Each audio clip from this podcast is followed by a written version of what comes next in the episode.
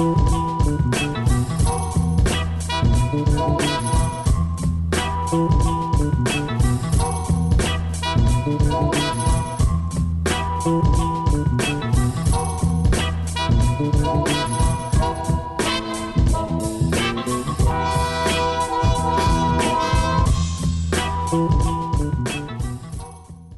galera, aqui é o Rogério Lionzo. Aqui é a Tereza Bettinardi. Aqui é o Rafael Bessa. E aqui é o Guilherme Falcão. E esse aqui é o Cotidiano, o espaço dentro do diagrama para a gente falar sobre o nosso dia a dia como designers e também trocar figurinhas sobre as nossas experiências na profissão. E nesse episódio a gente conversou sobre o nosso processo criativo dentro do design. Foi um papo bem legal que eu, Rafael Bessa e Guilherme Falcão participamos. Foi um episódio também gravado já faz um tempo, né? Então de lá para cá o Falcão saiu do Nexo e foi pro Nubank e o Rafael Bessa também mudou e agora tá trabalhando na empresa americana Buck, né? Então alguns updates desde o episódio porque eles acabaram comentando, né, de algumas das experiências no, no trabalho deles. E antes de começar o episódio, só lembrar você de mandar para alguma pessoa que você acha que vai curtir esse papo, seguir a gente lá no Instagram para saber das novidades e também de marcar o sininho quando você estiver seguindo a gente no Spotify para ficar sabendo de episódios novos, beleza? Mas então, vamos lá pro episódio? Vamos nessa.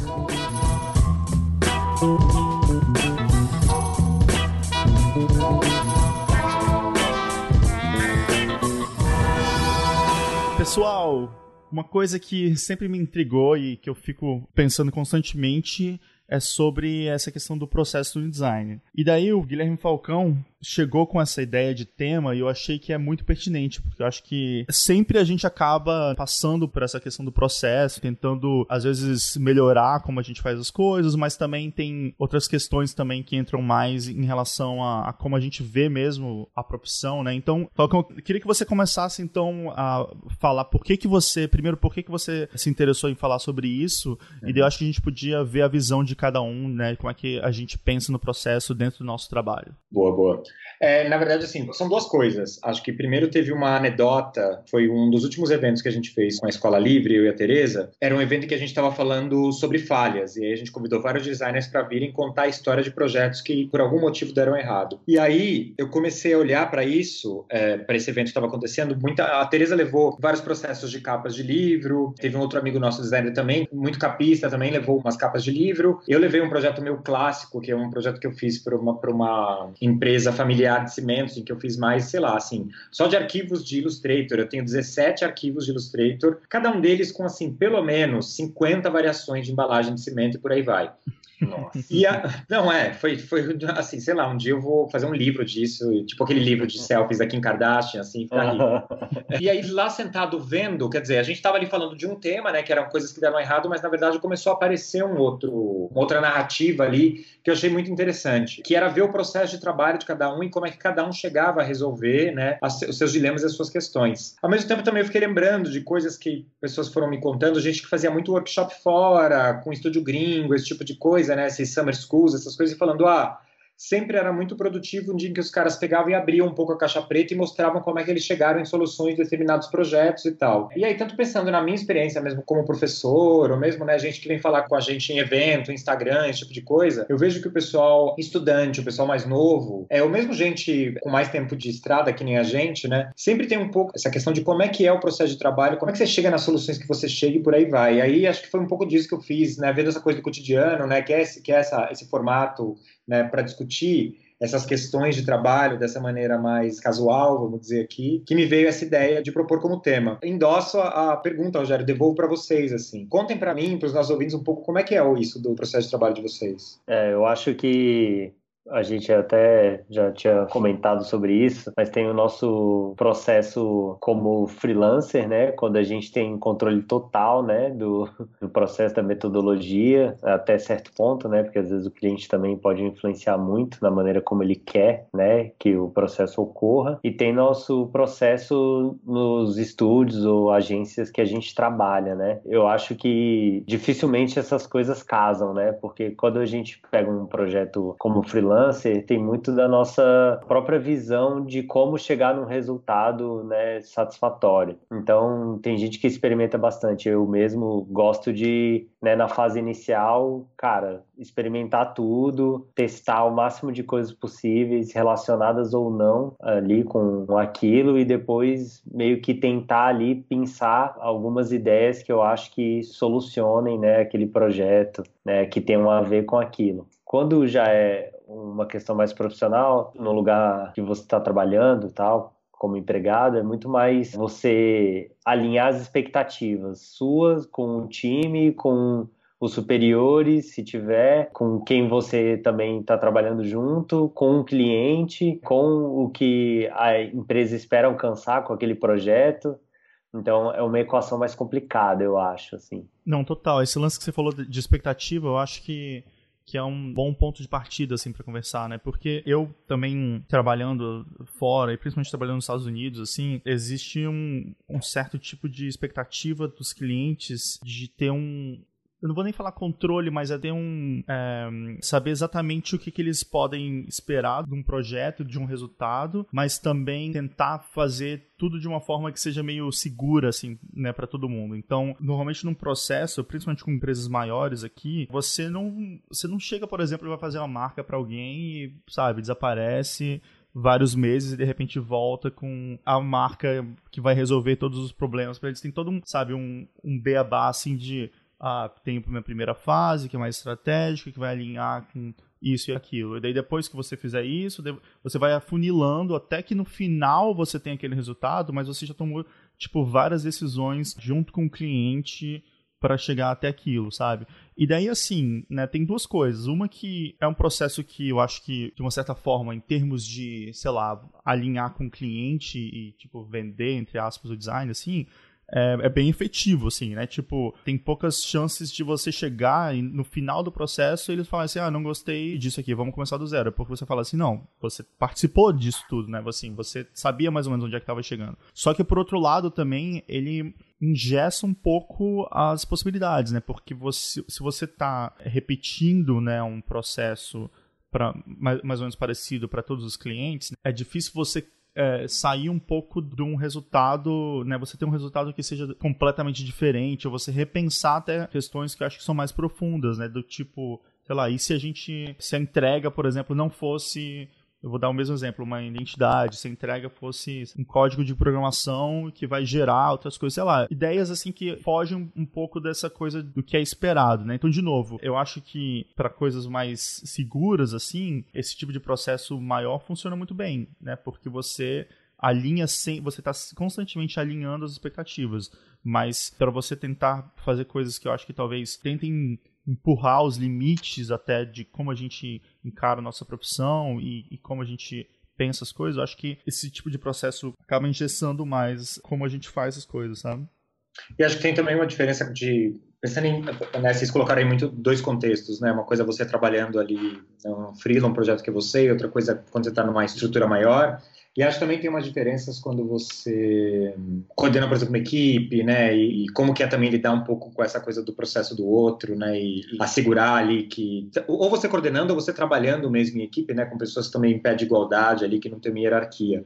Mas eu fico pensando um pouco nessa coisa do processo criativo, que, por exemplo, vamos pensar, sei lá, eu olhando para os últimos anos, assim, da, da, minha carreira, acho que teve meio que três situações se triangulavam, assim, que era, enfim, esses projetos que eu fazia, né, como freela, né, ou como, como designer sozinho, vamos dizer assim, e aí dois contextos muito diferentes de trabalho com cliente. Então, meu, no meu ex-trabalho, né, que era numa empresa que trabalhava com grandes corporações do Brasil todo, assim, e que era muito isso que vocês dois colocaram, assim, de conseguir administrar muito a expectativa e a ansiedade do outro lado, conseguir assegurar essa ideia que a gente sabe que é falso. Né? Eu lembro até hoje de virar para um cliente o cara não olha. A gente trabalhava muito com relatório, né? E que tinha relatório de sustentabilidade, relatório anual e que tinha uma época específica do ano para sair.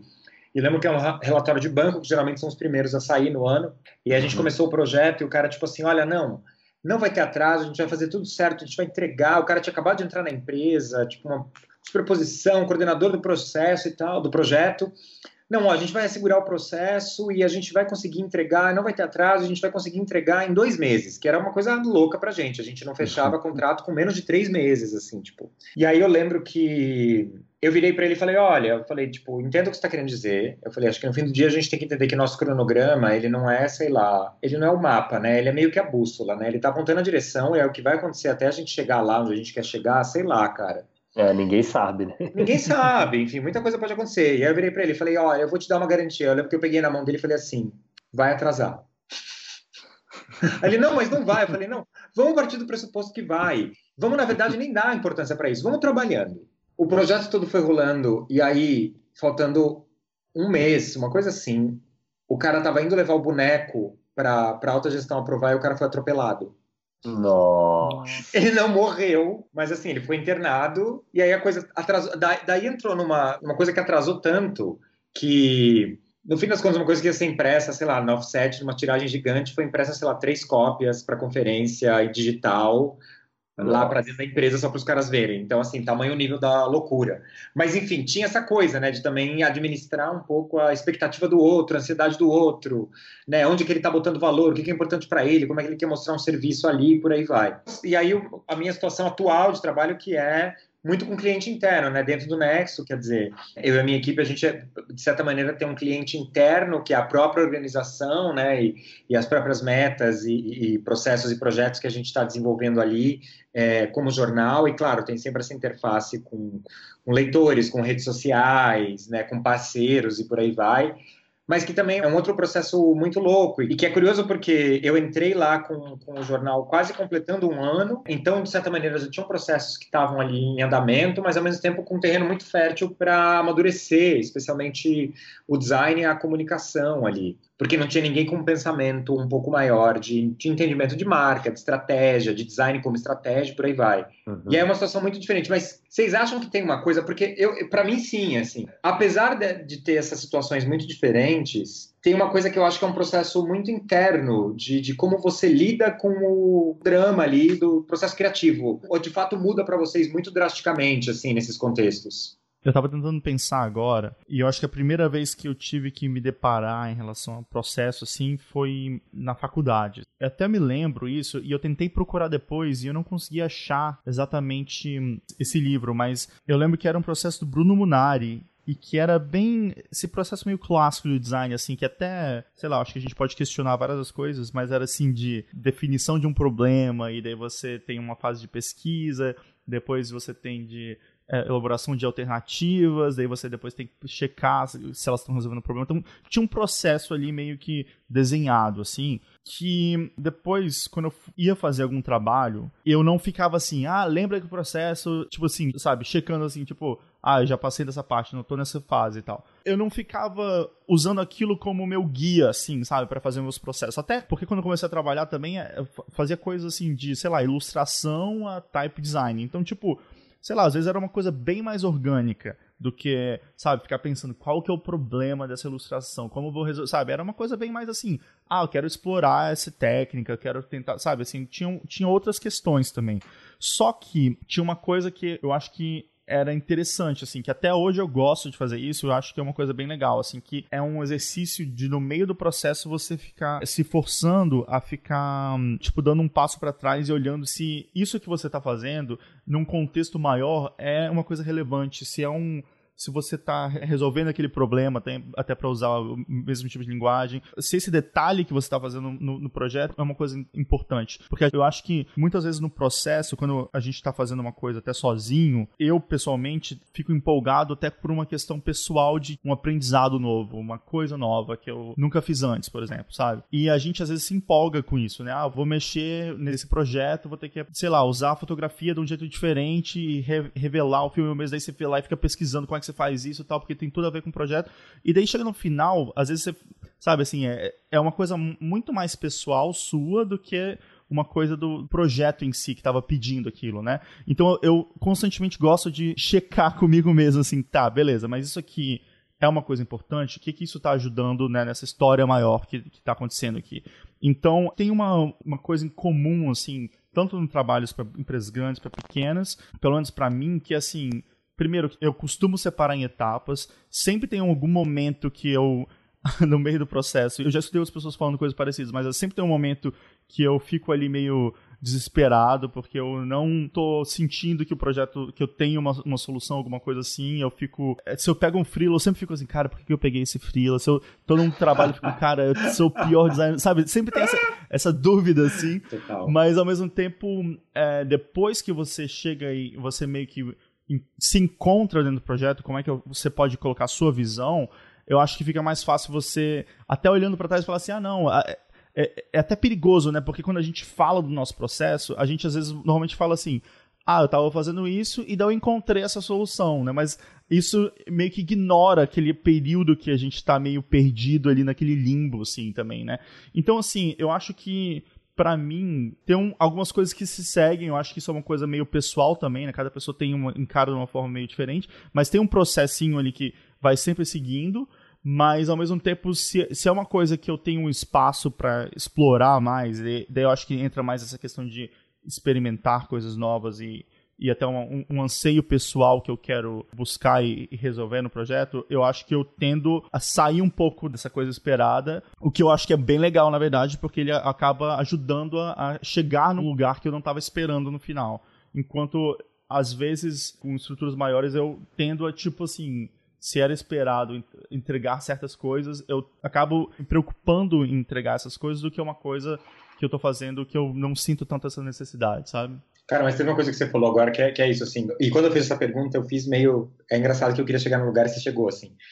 Que é. Tem esse momento do processo criativo que eu falo que é a hora da cegueira, assim, que é tipo esse desespero. Tipo, tem esse primeiro desespero. Assim, para mim tem uma primeira parte que é tipo assim: eu tenho uma ideia na cabeça do que eu quero fazer. Aí você senta para fazer aquela ideia, né? Ou dar uma primeira tateada lá, porque, enfim, a gente pensa visualmente, né? Então, jogam aquele desafio, a gente, puta, não, legal, essa cor, essa forma, uma fonte que era meio assim que eu vi, tarará, tarará. Aí você, aí você obviamente, né? Você vai sentar lá e desenhar, menos que você seja a Paula Scher, nunca esqueça dessa frase dela. Tem uma frase que ela fala que quase sempre a primeira ideia que ela tem é a melhor.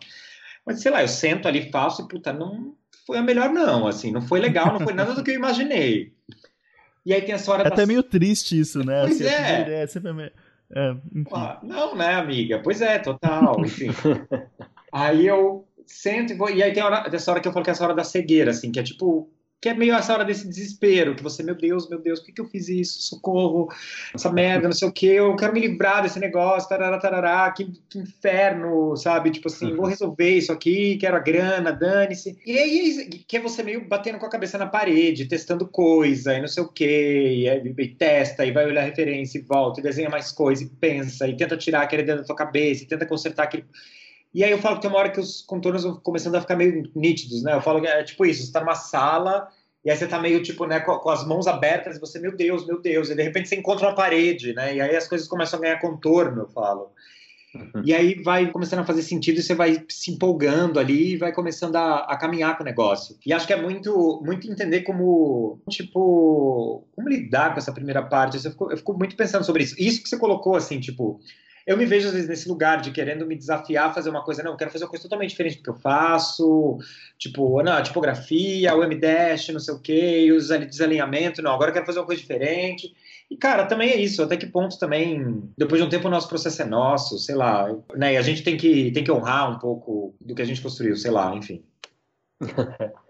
Não, é, mas eu me identifico totalmente com tudo que vocês falaram, né? Desde o lance, a história que você falou, Falcão, do, do cliente, assim, esse lance do controle. Acho que a grande diferença, né, de um projeto mais comercial para um projeto é, que é um pouco mais livre, assim, é, quando você tem uma relação um pouco mais próxima com o cliente no sentido de liberdade, assim, essa coisa do controle, né? No design comercial e quando você está atuando com grandes marcas e tudo, é, aquelas marcas não podem se dar o luxo de ter margem de erro, né? E o design, como a gente está falando, é isso. Tem um momento ali que você não sabe o que vai acontecer tem um momento do processo que tá todo mundo na sala escura procurando a parede para tatear, assim. Só que como você tá vendendo, tem essa relação, né, de negócio, você não pode deixar, né, o, o cliente sem garantias, né? E aí o, o que eu percebo é que o design comercial cria diversas ferramentas para tentar passar essa sensação de controle para o cliente. Quando a gente sabe que o processo é muito mais solto e muito mais aberto, né? É do que isso. Uma vez trabalhei numa agência que o, que o dono falou assim para os gerentes de projeto, cara, quando a gente aprova um cronograma e um orçamento e tal, uma estimativa de horas, é uma estimativa mesmo, porque tudo pode acontecer no meio do processo. Pode ser que a gente né, resolva fazer uma ideia que vai levar muito mais tempo. E o cliente pode ser que goste e banque isso, né? Alguém pode então, ser atropelado, né? É, alguém pode ser atropelado, justamente. que é irônico, mas é uma lição cruel e, e, verdadeira da vida, né? Que você não está no controle nunca independente do que você faça, né? E, e, o design tem isso também. Eu lembro também quando a gente sempre conversava sobre, ah, tem projetos que quando a gente faz como designer independente, a gente tem mais controle.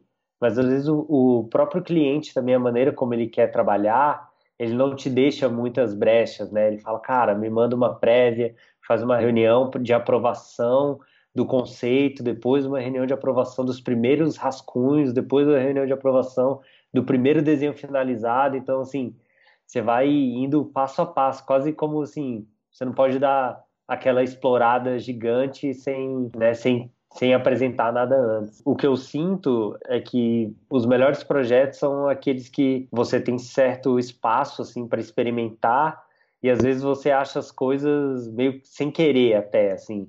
Eu não sou muito entusiasta dessa visão meio metodológica assim de que cara, tem uma maneira certa de você solucionar um problema no design, né? Para usar de novo essa linguagem já chavão. Eu acho que, literalmente, você pode copiar um arquivo do Illustrator e quando colar no InDesign, dá um erro, e esse erro é realmente a, a diagramação que você queria, achava perfeita para o projeto e não tinha pensado ainda, sabe? Às vezes nem você, é, às vezes de um erro pode vir, sabe, a solução do projeto. Eu acho que depende muito, então, da liberdade que a gente tem, né, de propor ou não esse tipo de, né, de ousadia, vamos dizer assim, né? Tem uma coisa que apareceu agora que eu acho legal, que é isso do que o Leons também tinha falado um pouco, que é a ideia, essa ideia do o método versus o experimento, né? E entender, tipo assim, e, e tem essa coisa, da, eu lembro uns anos atrás, quando eu ainda estava estudando, é, no último ano do, da faculdade, foi uma ex-aluna de um professor que ela tinha ido para Londres estudar, eu acho, eu acho que talvez no Royal College. E aí ela estava contando um pouco sobre um processo lá numa, numa das aulas e que ela falava, ah, que é um processo de experimento, e ela fala, e é experimento não tipo como a gente acha, né, que é tipo autoaspiração, mas que era um experimento tipo científico, assim, e que é muito essa coisa do método científico, e até que a gente conhece um pouco dentro até da coisa do TCC do Humanas, né, que é, Sim. cara, tem uma tese, vou tentar investigar isso, tipo assim, acho que para, sei lá, né, e daqui para lá eu preciso, né? Exatamente, eu vou ter uma hipótese, testar essa hipótese e ver como acontece. E quando, na verdade, também a gente vê um pouco essa, essa ideia de experimento, às vezes, como um, um salvo-conduto para pirar muito e ser muito louco e tal.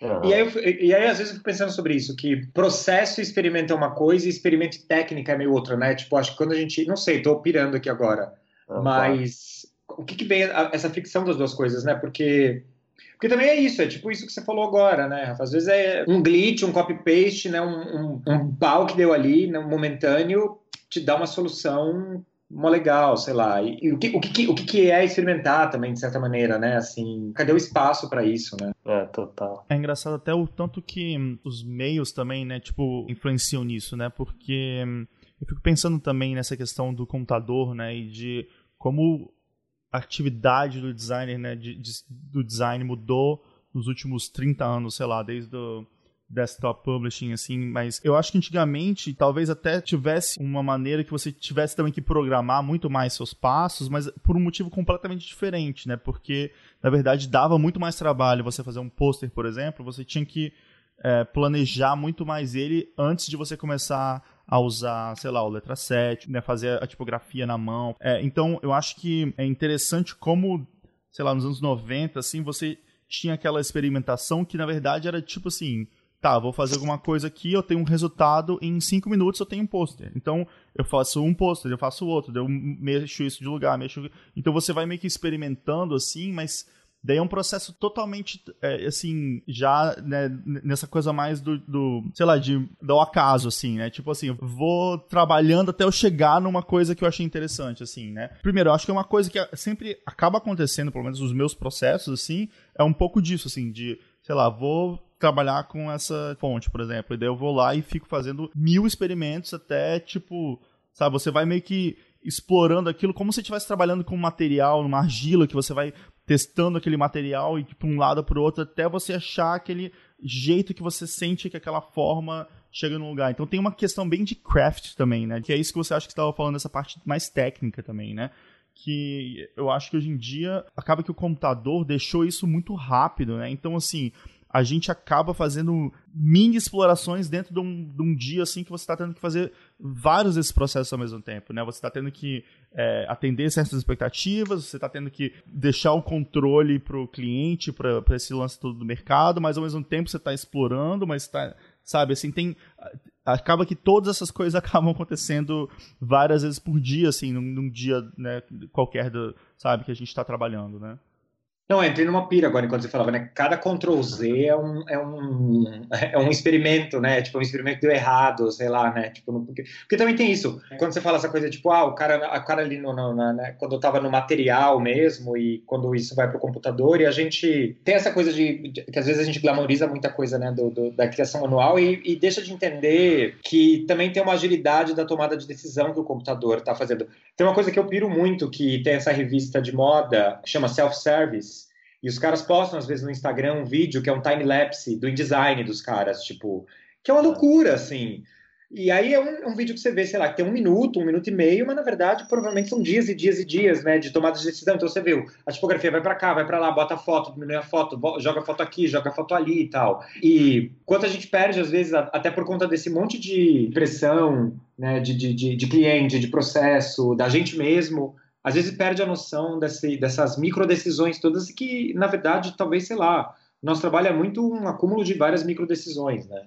Nossa, total. Isso me lembrou. Tem outro cara que faz isso também, de postar o vídeo, né, das versões que ele foi fazendo até chegar no final, que é o Matt Willey, que ele era diretor de arte no New York Times Magazine, e agora ele recentemente foi anunciado como novo sócio da Pentagram.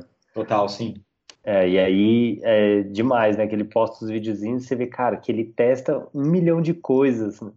antes de chegar no final. Você fala, nossa, que louco, né?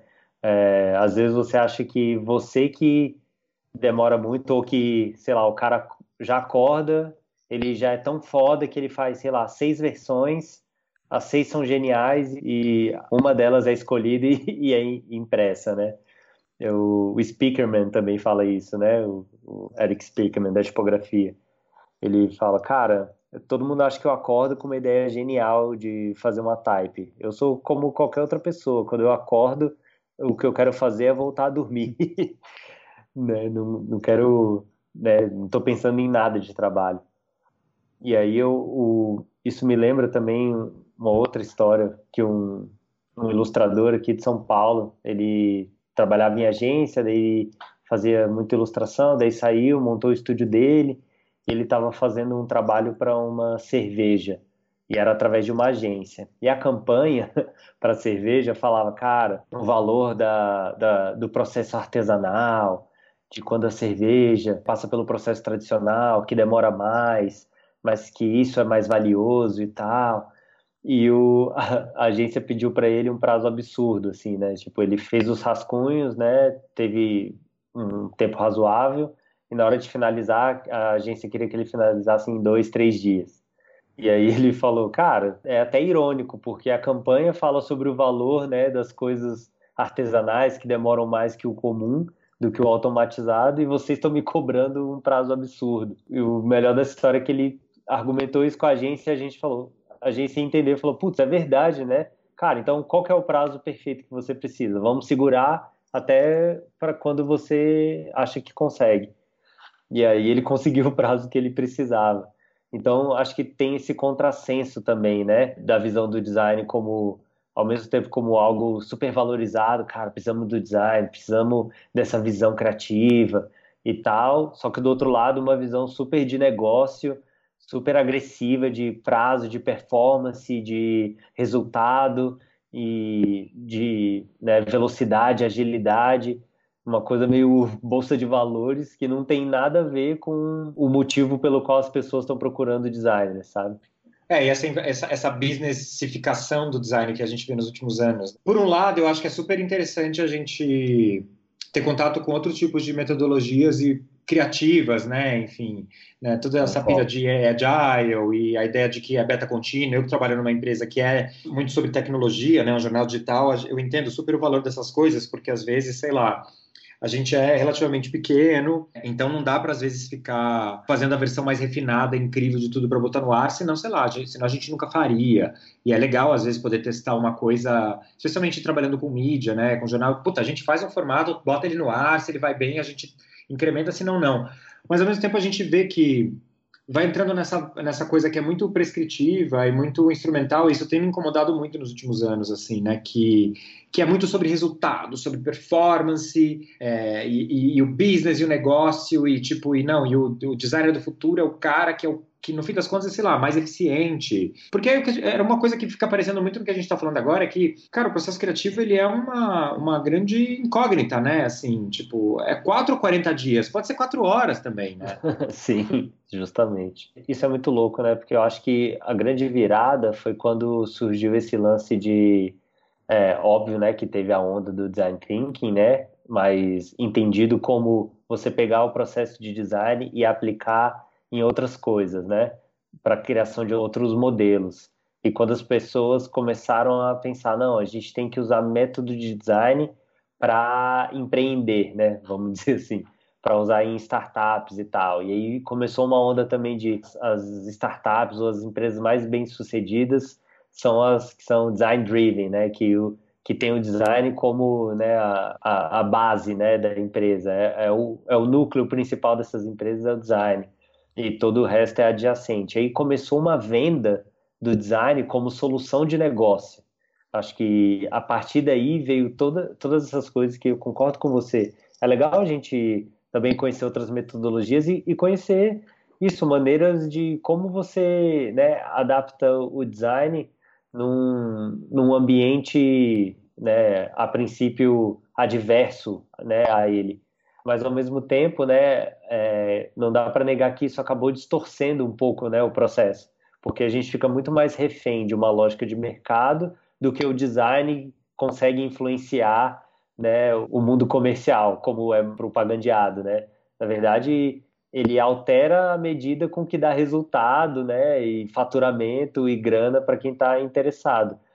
Mas quando a gente tenta puxar a corda para o nosso lado, né, tentando educar e falar da importância, é, já é uma discussão muito mais delicada, né? Isso. Não sei como é nos Estados Unidos aí também. Então, cara, o que na verdade também me preocupa muito é que a gente está entrando nessa era, principalmente essa era digital, ela é muito mensurável também, né? Eu vou te falar que eu não me sinto muito bem em relação a essa coisa de toda hora também, sabe, assim, ah, vamos fazer três, daqui a pouco é assim, vamos fazer três identidades para essa empresa, daí a gente faz três sites e o que performar melhor vai ser, sabe, assim, é, acaba sendo uma coisa totalmente baseada em, em dados, mas de uma maneira muito fria, muito sabe? A gente acaba quase que só se importando nesse esquema também de desse retorno de números que na verdade está esquecendo várias outras coisas, né? Da relevância, sei lá, cultural, social, de várias outras coisas que envolvem o trabalho do design, né? Então, para mim, acho que esse que é o grande problema de só querer muito essa parte do resultado também com o design, né? E eu, na verdade, acho até que tinha uma, um certo lance um pouco mais romântico, talvez, que permitia, sabe, um, interpretações diferentes também quando, na verdade, você não consegue, você tem um, sei lá, né, o, o sucesso de uma empresa não necessariamente você vai poder falar que é por causa disso, daquilo, né? Então acho que tem um, um certo tipo de visão que é menos focada, sabe, nesse resultado final, que no final das contas sempre vai girar em relação à, grana e daí vai girar também isso que você estava falando de tipo todo mundo ficar mais produtivo e daí fica sempre nesse esquema, sabe? Tipo, você tem que dentro da empresa de design você tem que fazer tudo em menos tempo, porque se você está gastando menos tempo para aquele cliente, sobra mais dinheiro para a empresa. Sabe, é, é, uma relação que é muito existente né, no, no mercado, assim, tem essa relação direta com a grana, mas ao mesmo tempo também eu acho que a gente sempre tem que tomar cuidado para esse pêndulo nunca cair muito para um lado, assim, sabe? Porque eu acho que é muito problemático isso. E acho que muitas vezes o que a gente está lutando, na real, é, é, só por ter meio que umas condições mínimas, né? Assim, primeiro de, de conseguir, sei lá, um tempo para o trabalho conseguir acontecer, e aí é meio aquela coisa, né? Tipo, você vai comprar 50 guarda-chuvas na rua que, que são baratos, ou você vai, tipo, comprar um caro e prestar atenção para não perder, assim, fazendo uma analogia bem louca.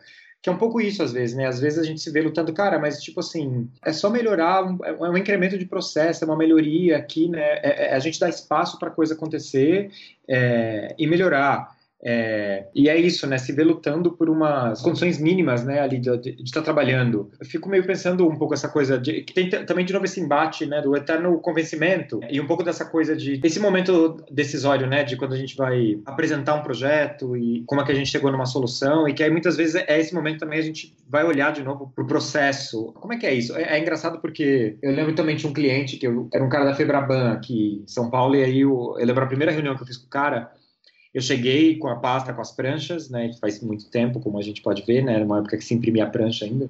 E aí o cara, tipo, eu fui abrir a boca para falar, né? Ele, não, não, não, deixa eu ver, fica quieto, deixa eu ver, que se for bom, só de olhar a gente vai aprovar ou recusar. Você não precisa, não tem que dizer nada. E aí, e aí eu lembro de várias técnicas, né, também. Tipo, eu lembro um ex-chefe que falava ali, não, quando as pessoas entrarem na sala, tipo, quando começar, não tem que ter nada mostrando, porque senão as pessoas vão ficar olhando, batendo olho, elas vão começar a procurar defeito. E aí a gente entra naquela coisa, né, de ficar. Porque tem essa coisa de educar, educar o cliente, que é uma ideia que eu tenho um pouco de problema com ela, dando um passo pro lado no assunto, assim. Porque acho que muitas vezes é isso, a gente não quer, sei lá, educar o cara sobre tipografia, mas a gente quer, na verdade, que ele entenda que a gente tomou decisões ali que, que são coerentes e tal. E aí, talvez mostrar um pouco do processo é um pouco sobre isso, né? Um pouco sobre, tipo, olha, tá bom, assim, tem um pouco do que eu acho legal aqui, mas também tem uma coisa que eu acho que faz sentido pra gente, poxa. Então, eu acho que isso talvez seja um dos maiores calcanhares de Aquiles dos designs, assim, é que eu vejo que muitas vezes, para compensar essa dificuldade de mostrar o processo, é, os designers acabam caindo naquele esquema que a gente até já comentou aqui no cotidiano, mas tipo de fazer grid de construção gigante para tentar, sabe, compensar talvez, sabe, tipo uma, uma coisa que na verdade você não precisava estar tá mostrando daquela forma. Ou então, por exemplo, você vê isso em várias empresas, colocam, tipo, sei lá, vai mostrar o processo e umas imagens mega, tipo, fake, assim, de pessoas apontando para post-it ou, ou faz um rascunho depois que o negócio está pronto, vai lá e faz um rascunho para dizer que, que tem alguma coisa ali, sabe, um processo. Então, tipo, eu acho que às vezes o designer tenta compensar essa dificuldade de falar sobre o processo, de mostrar o trabalho que ele teve de uma forma que não é a certa também, sabe? Eu acho que não é um, a, a melhor maneira de fazer isso, sabe? É, tem, tem, é porque tem uma galera que vende processo, né? Uhum. É, teve, durante muito tempo teve esse padrão, né, de apresentar um projeto, que era, cara, o mood board que você usou, de onde você tirou as cores, uma coisa quase meio beabá, assim, né? Tipo, a foto, daí o, o conta-gotas, de onde você tirou aquela paleta, uhum. aí depois a parede com, todo, com várias opções, e aí mostrando que você fez várias opções e, e tudo, e eu concordo que não necessariamente é isso do processo que você precisa mostrar, sabe? É, às vezes você nem precisa mostrar nada de processo, assim. Eu já citei isso com certeza em, em vários cotidianos, polígonos e tal. Mas tem um estúdio de, lá do Reino Unido, Mind Design, que eles botaram um projeto no portfólio deles que é zoando justamente isso. O nome é Pupu Strategy, que é um projeto todo fake, que eles estão criando uma marca assim, que é de cocô, e todas as fotos são tipo pessoas olhando, né, papéis na parede, fazendo motion, fazendo essas malhas construtivas, tipo, de bizarras, assim. Olhando post-it, né? É, olhando post-it e tal. E aí, no, o, todos os outros projetos desse estúdio, no site, são diretos, assim. É o logo, as aplicações, ele na rua, os desdobramentos, a parada impressa, o livro, o catálogo e tal como quem diz assim, cara, o logo é o logo, assim, você não precisa entender tudo que eu passei para chegar aqui para você valorizar. Você pode, é, você pode, é, na verdade, valorizar o projeto final. E eu acho que tem uma diferença também entre esse processo racional, vai, vamos colocar assim, como se houvesse separação, né? Eu acho que não tem. E um processo técnico, né? Isso rolava muito mais antigamente, assim, na época dos estúdios de design, mas um estúdio que fazia um, um, livro que tinha uma tinta que brilhava na luz negra. Mostrava a galera pegando a serigrafia, passando a tinta, uma coisa mais artesanal, assim. Tem esse Mas tem esse processo. fetiche, né? Tem esse fetiche, é, né? Então, tem muito, né? Mostrar sketch, todo esse rolê. Tem, tem muito esse fetiche, eu percebo, assim.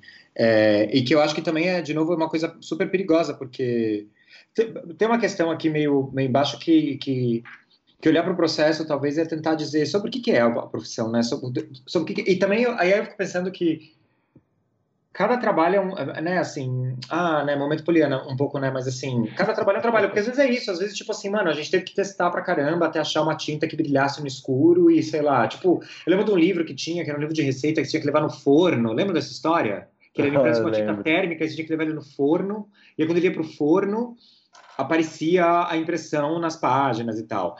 E aí, enfim, eu entendo, né? Nesse caso, prototipar e tal é uma coisa super importante. Às vezes não, às vezes, sei lá, eu tava, tipo, tomando um. Eu lembro disso, teve também um site que eu fiz uma vez que eu tava dias lá com um dos primeiros sites que eu nesse primeiro trabalho que eu tive, tipo assim, ah, não, dessa vez você vai fazer, era um site de inscrição num festival de arte, que, que era uma coisa que a gente fazia recorrentemente lá no estúdio, tipo, não, esse, esse ano você vai tocar sozinho, eu, beleza. Aí eu lembro que eu fui, sei lá, se eu for, tô fazendo a apresentação aqui, né, Daí, eu tava já três dias com aquilo no bra na mão e pensando, puta merda, caralho, não sei o que fazer, não tenho nenhuma ideia boa, que inferno. Aí eu fui, sei lá, almoçar. Eu fui almoçar num, num árabe que tinha lá perto, uma esfirraria. Aí tinha uma menina usando uma camiseta com várias listras, assim, várias faixas. Aí eu olhei e falei, Porra, é isso, o site vai ser isso, vai ser várias faixas coloridas, aí quando você clica, cada uma é uma categoria, daí você vai clicando, daí tem a subcategoria, então desce uma gradação de cor e tarará, tarará, e era sobre arte digital, tinha tudo a ver, tarará, tarará. Esse é o processo, sabe, também, é isso, né, tipo... Total. Tipo, a camiseta de uma menina tava no restaurante e me deu uma ideia e tal, e, e enfim, e dá para romantizar isso e achar isso uma legal, mas, tipo, para mim é uma coisa totalmente trivial, assim.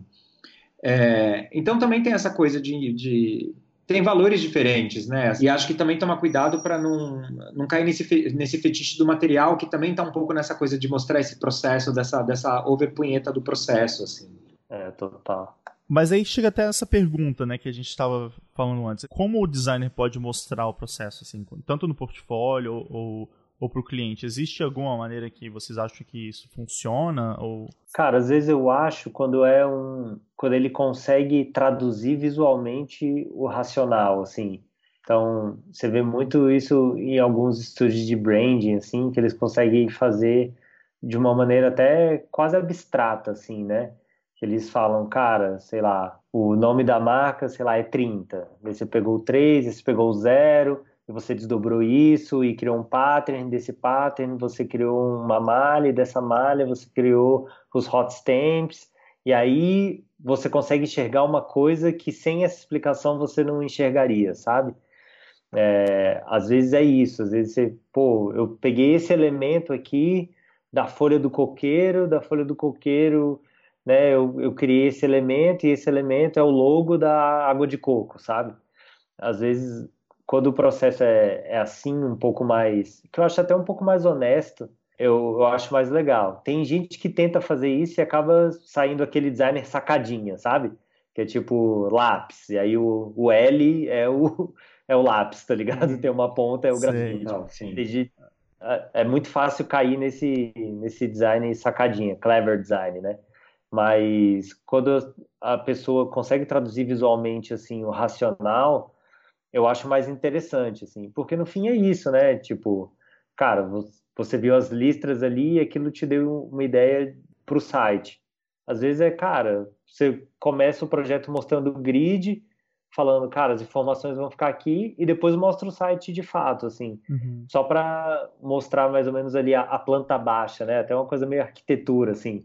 Você vê a planta baixa, vê o, o blueprint, e depois você vê a, né, a parada pronta, as fotos do, do, do, prédio construído. Assim. E deixa eu perguntar uma coisa. Vocês lembram de algum processo que tenha sido diferente, assim, que vocês tenham trabalhado? O Falcão acabou de falar desse lance de ver as listras na camiseta, mas tem algum processo assim que foi totalmente estranho que acabou gerando um, um, resultado interessante ou que vocês gostaram tanto do processo que virou um projeto que vocês guardam com carinho, sei lá, existiu algum para vocês algum processo, algum trabalho que seja usou alguma coisa diferente assim do comum? Cara, tem assim, de bate pronto, eu lembro de duas coisas assim. É, teve uma uma publicação que eu fiz uns anos atrás que ele era ele era um, conjunto de textos de um seminário em arte contemporânea que rolou, então aí já era um processo todo mais longo, né? Que eu tinha feito toda uma identidade visual, o evento aconteceu, e aí, por N motivos, enfim, o livro foi sair só um ano depois. E aí foi todo um processo, idas e vindas, de correção de texto, tarará, tarará. E aí, é mais uma coisa doida também, porque tem o fator tempo, né, eu acho. E o, o livro demorou tanto para sair, para vir da gráfica, que quando o livro chegou, cara, tipo assim, eu fiquei muito feliz, assim, me surpreendeu porque acho que quando eu estava envolvido no processo de diagramação e de vinda, eu estava tão perdido na coisa que eu não estava meio dando valor para ele. Quando ele chegou, o livro chegou, eu falei, poxa, esse trabalho ficou legal, a gente chegou num resultado bom aqui. Então, é, é quase um processo silencioso, de certa maneira, que foi só que foi né, focado ali trabalhando e de repente uma coisa legal aconteceu. E aí tem, tem também uma lição recente que, eu, que me veio, assim, foi uma coisa que eu aprendi muito, ao, muito no ano passado, assim. Porque às vezes a gente vai entrando no automático. E se tem uma coisa que já é super complexa da nossa profissão, que é o nosso trabalho existe no mundo, junto de outros trabalhos. Então a gente está sempre né, olhando o trabalho dos outros, se comparando com os outros, tarará, tarará. E, cara, a rede social, né, que é um modus operandi de vida, que é meio só isso acontecendo o tempo inteiro, né? Você tendo um monte de prescrição de como viver a vida, isso fica mais agudo. Mas aí começou a entrar num, num, momento do ano passado em que eu me, fui me reconciliando comigo, entendendo que quando eu respeitava o meu processo de trabalho, ou seja, era fiel às minhas ideias, o meu jeito de trabalhar, olhava para dentro mais do que para fora, talvez de certa maneira, é, e só ia olhar para fora quando eu chegava talvez no impasse, é, então, tipo assim, putz, fui caminhando com isso nas ideias que eu tô tendo, e aí de repente, puta, como é que eu resolvo isso aqui? Né? Como é que eu faço um livro trilingue, sei lá? Vou olhar o que outras pessoas fizeram e tal. Então, essa, essa minha reconexão, talvez, com o meu próprio processo foi interessante. E aí, uma, uma, uma outra coisa mais recente, que é, hoje, no momento em que eu tenho uma equipe né, que, que, com quem eu divido um pouco da, da carga criativa, é, e aí vou entendendo um pouco essa coisa da direção de arte, o que, que significa ser diretor de arte, né? Assim, que e aí teve, teve, essa série de vídeos que a gente fez lá no Nexo, que, que são vídeos, são mini documentários que contam, tentam explicar aspectos do Brasil através de, de comidas. E aí eu lembro que, enfim, teve toda uma discussão editorial da qual eu participei, e aí depois a gente foi, puta, como é que é a linguagem visual desse, dessa série e tal. E eu lembro que eu chamei a equipe e falei, cara, olha, é, joguei só várias referências muito loucas para os caras. Falei, tipo, eu fiquei pensando em umas texturas meio Memphis Design, uma coisa meio meio, meio cafona, meio clichêzona pra caramba, ultra colorida, meio varejão, é, pop pra caramba. E aí tinha, tinha, um programa que passava na Globo que chamava Brasil Legal, que era com a Regina Casé, uma coisa uhum. meio doida e tal. E tipo, olha isso aí. E eu lembro que eu só passei para eles as referências, eu adoro contar essa história, assim. Eu, eu só passei para eles as referências e aí desenhei lá umas duas, três telas, tipo, ah, a coisa Memphis pode ser assim, tarará, tarará, tipografia, vamos trabalhar com essa coisa de tipografia modular, que está rolando muito agora, né, de uma mesma família que vai né, engordando, enlargando ou, ou se comprimindo. E aí joguei na mão da equipe. E aí não participei mais de nenhuma reunião, deixei os caras envolverem, e aí quando eu vi, eu lembro isso até hoje, essa sensação até hoje, quando eu vi o primeiro teaser do, do, da série de vídeos, eu quase chorei, porque eu falei, cara, era isso. Era tipo, era isso que eu tava pensando e a gente chegou lá. Que também foi uma coisa muito doida de processo para mim, que é isso, né? Assim, e aí eu entendi um pouco a coisa da, da, direção de arte, que é realmente isso, né? Eu apontei numa direção e falei, cara, eu acho que tem uma coisa interessante para lá. Como é que. Vamos chegar lá? Uhum. E aí os caras foram, sabe? Os caras desenvolveram o negócio, pegaram a bola na mão e foram correndo e a gente se encontrou ali naquele lugar que é, é isso, é um processo completamente diferente desse de, de, de, de, eu ali na frente do computador tentando me encontrar comigo mesmo só, sabe? Total. Tem um processo que, na verdade, eu tinha um escritório né, no Brasil das antigas, chamado Estúdio Mopa, né? E isso foi em 2007, 2008, mais ou menos. A gente foi dar uma palestra num evento bem grande que acontece na América Latina, chamado Trimarte, né? E daí a gente também foi dar um workshop lá. E daí, na época, tinha saído o filme novo do Michel Gondry, que era o Be Kind Rewind. Rebobine, por favor. E daí tinha toda uma questão que, na história do filme, né, o, o cara trabalha numa locadora de filme, e daí todos os filmes se apagam e ele tem que recriar os filmes com coisas que ele tem ali à mão, né, filmando em VHS. E daí tem soluções mega criativas para fazer, sei lá, refilmar Robocop, é, Caça-Fantasmas, todos aqueles filmes da, da, da, nossa infância, assim. E a gente começou a pensar nisso, como é que a gente podia ter uma ideia meio parecida com o design, assim, também. Então a gente fez um workshop que as pessoas, na verdade, a gente pegou vários posters clássicos do design e botou várias coisas, assim, sei lá, sabe, desde é, papel, coisas assim, mas até objetos e coisas completamente nada a ver, e a gente falou assim, olha, seguinte, a ideia é que a gente recrie, reinterprete esses posters e essas obras de design, mas só usando as coisas que a gente tem aqui, sabe? E foi muito legal, assim. A gente testou primeiro no escritório se a gente conseguiria fazer umas coisas a gente mesmo. A gente já ficou rindo muito e foi muito divertido. Mas depois é, eu lembro de um trabalho que foi. Foram vários grupos, né? E um deles foi assim genial que o pessoal fez uma um, peruca do pôster do Bob Dylan do Milton Glaser e daí cada pessoa podia colocar a peruca, que era igualzinho, assim, um pôster mais meio tridimensional, sabe? E tirar foto, sabe, assim, de perfil, como se fosse o pôster, assim. Então, foi super divertido. Eu acho legal essa quebra também, assim, de você ter que fazer design sem ter que usar o computador, que é uma coisa que a gente está muito confortável, sabe? Então, às vezes eu acho que repensar esse modo de fazer, né, acaba também levando a resultados bem inesperados, assim, sabe? Então isso foi um workshop que a gente deu, mas que eu lembro, assim, que foi um, uma coisa que o processo, tanto do para fazer o workshop, que foi, sei lá, uma coisa nada a ver, ver um, assistir um filme e pensar, ter uma ideia para fazer um workshop de design, mas também o resultado que a gente teve, assim, com as pessoas foi muito legal, sabe? Demais.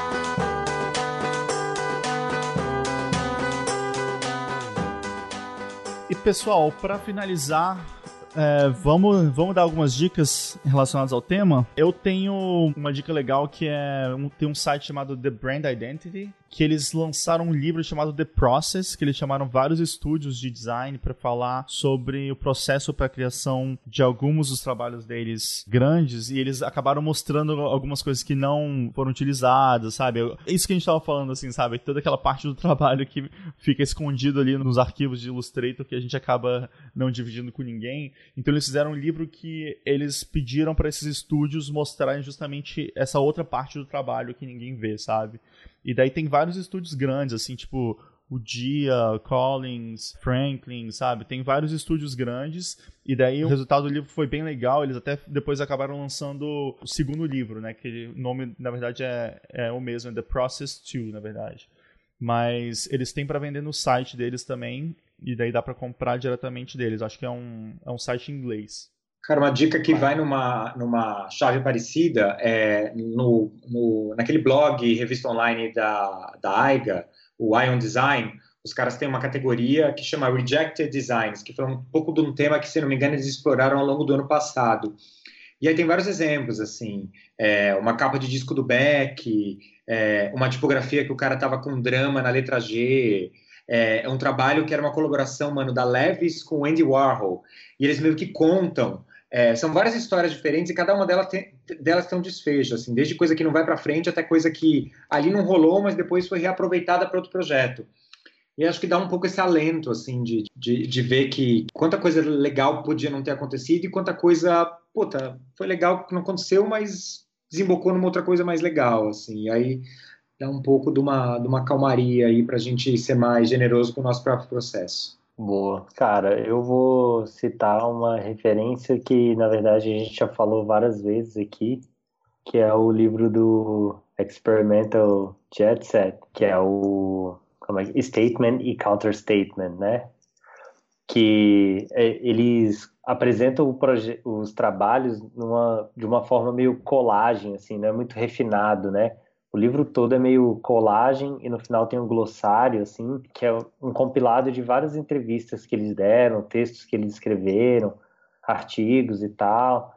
E eu acho que dos estúdios de design, eu, eu, é, eles falam de um, do processo deles de uma maneira muito única, assim. Eles pegam muita referência da sociologia, da filosofia, né, da história. E eles têm, né, eu falava muito isso com o Lionzo, né, que se tinha né, o, o modernismo, né, e, e, se tinha alguma coisa que podia se chamar de pós-modernismo, que é tipo herdeiro e crítico ao mesmo tempo do modernismo, Era o Experimental Jet Set, que eles têm essa coisa meio, né, europeia, meio limpa, assim, mas ao mesmo tempo tem um, umas coisas até meio irônicas, assim, né, no, no, nos trabalhos deles. E quando você lê, né, o, sobre o processo deles, você entende muito, assim, de onde que vem, né, essas influências, por que que o, o, o trabalho sai daquele jeito, assim. Acho um livro, é o meu livro de cabeceira de design, né. Cara, esse livro é excelente, é um dos meus livros preferidos também de, de design. E eu tô tão feliz que você salvou o, o, episódio, porque se é diagrama e a gente não cita Experimental Jet Set, não tá errado. não é um episódio válido. Não, e agora saiu meio uma quase sequência do livro, né? Que os caras fizeram um segundo livro meio parecido, que conta um pouco o processo por trás de uma...